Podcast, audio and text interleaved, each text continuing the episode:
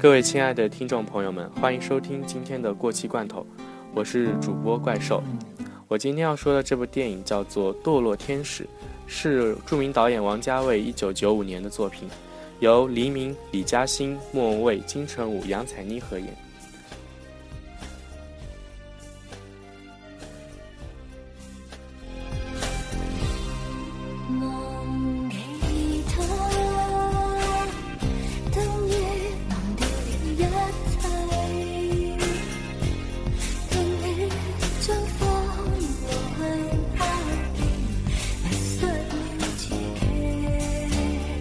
这部电影非常具有都市气息，也是王家卫一贯的电影风格。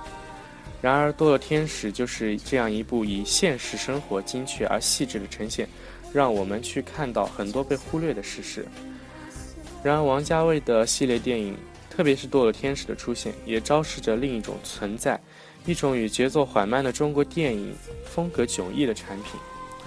《堕落天使》是一部非传统、具有后现代精神的中国电影。为什么这么说呢？因为这部电影和王家卫的很多作品一样，都是没有什么情节，也没有什么逻辑。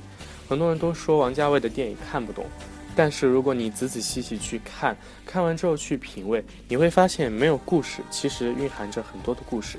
我今天要说的关于这部电影中的一个主题，谈谈爱情，就关于爱情快餐。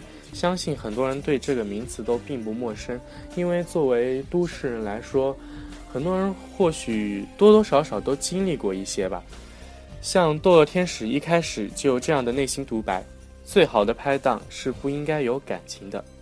黎明和李嘉欣作为一对杀手拍档，职业要求他们不能见面，他们于是一直小心翼翼地保持着肉体和心灵的距离，爱情在他们之间根本不应该产生。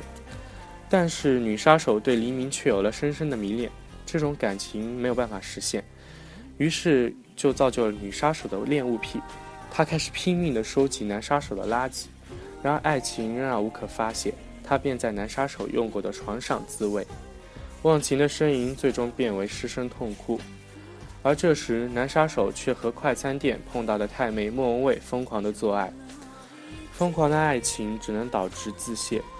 偶遇却迎来一场短暂的狂欢，我想这就是现代人的一种困境。而在这部片子中，金城武所饰演的哑巴和对陌生女郎杨采妮陷入爱的迷恋，然而杨采妮却爱恋着一个即将与别人结婚的男人，人物之间便成为一个追着一个的爱情赛狗，而爱情就像赛狗面前的机器兔，是一个永远都可望而不可及的目标。虽然永恒的爱情变成了机器兔，然而爱情洪水必须得发泄，于是，一种像麦当劳一样的快餐，爱情快餐就开始光大起来。像1972年巴黎的最后 Tango 已经探究了这种寻求短暂刺激的性爱关系，这是一个害怕爱情的年代，人们追求着匆忙而又纷乱的爱情快餐。黎明和莫文蔚在《堕落天使》中的爱情有明显的寓意，他们相识于麦当劳，他们之间的情感也像麦当劳一样便捷而实惠。杨采妮在得知恋要结婚的消息时，她一把拉住哑巴金城武说：“把肩膀借给我。”便趴在陌生男人的肩上哭泣。而杨采妮和金城武之间的情感也像烟花一样，一点就没。孤独的个体，借着别人的肩膀。只为了追求一时的慰藉，而他们内心深藏的冷漠和孤独是永远难以消弭的，这便是他们与生俱来的原罪。让温柔，意乱情迷极易流逝，难耐这夜春光浪费，难道你可遮掩着身体分享？李嘉欣在黎明死后一直觉得很冷，再也不肯与他人成为固定的拍档。在结尾时，他却坐上被打得头破血流的陌生哑巴金城武的摩托车上，机车奔跑，抱着金城武。李嘉欣的内心独白是：“这一分钟，我觉得好暖。”既然孤独的爱情洪水总要泛滥而出。那就任其泛滥好了。我想这就是堕落天使告诉我们的一种爱情暗示。其实我觉得王家卫他说这部电影，他的讲述是非常的绝望的。虽然他是绝望的作者，但他并不是绝望的毁灭者。他的这部电影也有一些温情，当然也不仅仅是一部电影，像他的很多电影都是在冷漠中存在着温情。像《东邪西毒》中的人物，虽然都对爱情绝望，但是仍然有洪七带着老婆闯江南的创举。在重庆森林中，王菲深爱着梁朝伟，然而最终也有情人重逢。同样，在我们今天说的这部《堕落天使》中，仍然保存着一丝掌心一样的温暖。金城武的父亲死后，金城武一直保留着父亲笑容的录像带，偶尔会一步步的回味着。让人看了心里面也会觉得温暖。我想我们的生活中可能有时候也会存在这样的一种温情，即使你觉得生活再痛苦，你都能找到一丝丝的慰藉。然而李嘉欣在整个影片中的压抑而沉闷，在最后她却能贴近一个男人，感受着一分钟的温暖。虽然只有一分钟，但是我觉得已经是黑暗中的一丝光芒。是绝望中的一丝希望。凭借着这一点，我们才能在这个世界上受难。以天使对堕落，这就是王家卫的解救之道。